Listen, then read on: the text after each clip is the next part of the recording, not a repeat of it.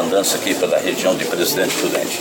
Ah, uma andança boa, é a quarta vez que a gente vem na região é, e sempre trazendo entregas. Então, ontem, duas vicinais inauguradas, participação na Copa Show lá na região de Assis.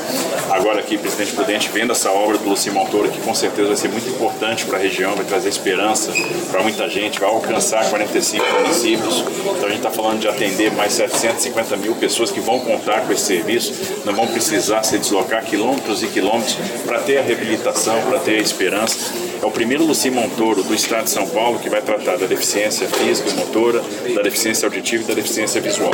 Então isso é extremamente relevante.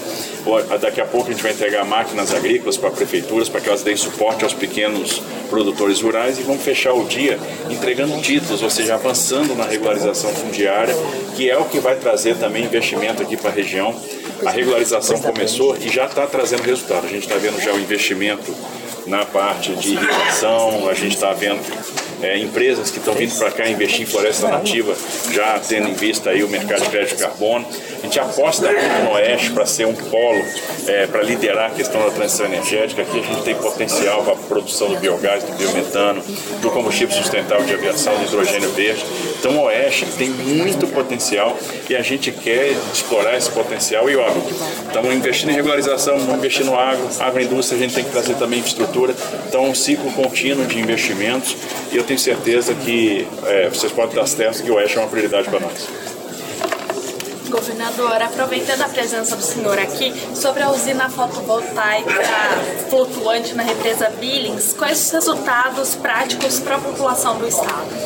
Olha, a primeira usina fotovoltaica flutuante que vai vender energia comercial no Brasil.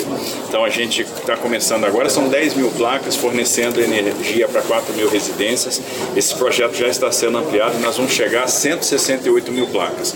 Não vamos utilizar 1% da área do reservatório e vamos fornecer energia para 64 mil residências. Então é uma forma de mostrar como a gente pode usar os espelhos d'água também na energia fotovoltaica, com uma série de vantagens. A gente diminui a evapotranspiração a gente mantém o espelho d'água, é interessante do ponto de vista de energia sustentável, então é um projeto que já está dando certo, a gente já tem a venda dessa, dessa energia, é extremamente rentável, é mais sócia do, do projeto e a gente deve então fazer isso em outros espelhos d'água.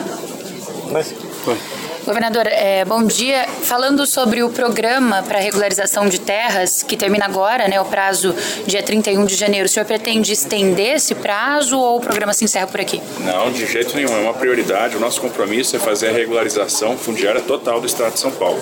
A gente quer dar título, da escritura, da matrícula para todos os assentados, né, os pequenininhos, para todos os médios e para todos os grandes. Ou seja, acabar com o conflito fundiário e com insegurança jurídica aqui no Estado de São Paulo. Isso traz investimento. A repercussão, a reverberação em termos de investimento é imediata e a gente já está vendo isso acontecer.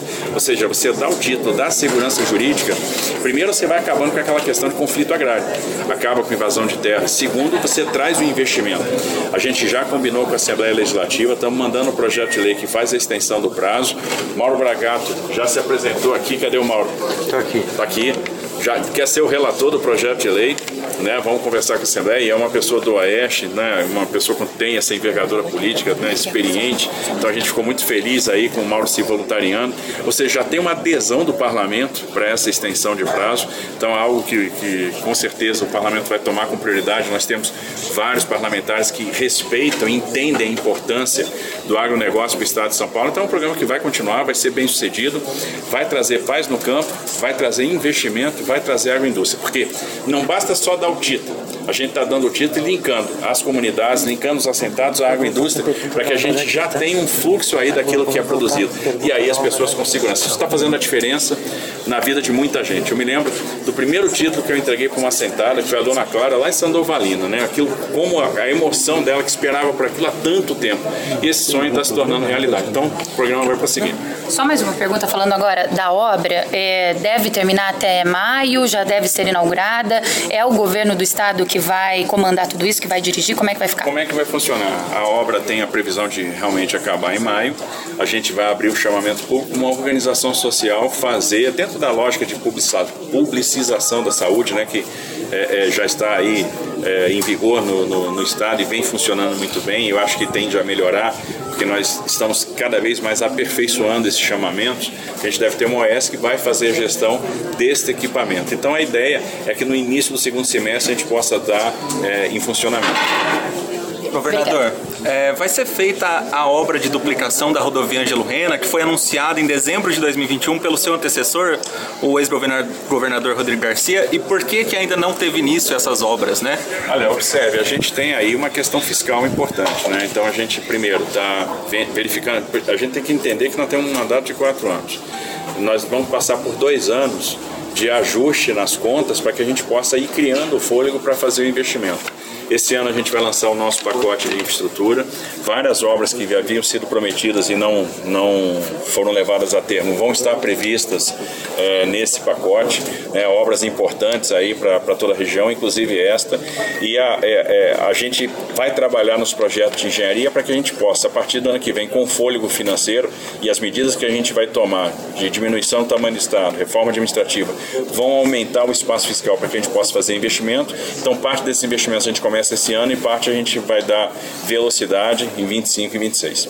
É, governador, só mais uma pergunta em relação ao assunto que tomou é, as redes sociais desde ontem, que aconteceu aqui em Prudente, relacionado, não sei se o senhor ficou sabendo, é de um ônibus que pegou fogo, atearam fogo, né? Algumas pessoas então atearam fogo em um ônibus de transporte coletivo ontem, após, segundo elas, um conhecido é, ter sido morto após uma intervenção policial. O que, que, o senhor tem a dizer sobre isso, né? Sobre essa, é, essa é a política de segurança pública do governo atual? É, assim, primeiro, a política é não tolerar agressão à polícia, é não, a, a, não tolerar desordem, não tolerar baderna. A gente vai aqui ter a ordem, né? Porque nós, Estado sem ordem não tem progresso. Então, por exemplo, é, nós tivemos um cidadão que reagiu a uma abordagem policial com ficha criminal, que já respondeu por homicídio, etc. É, não, se, não se reage à abordagem policial, não se agride polícia.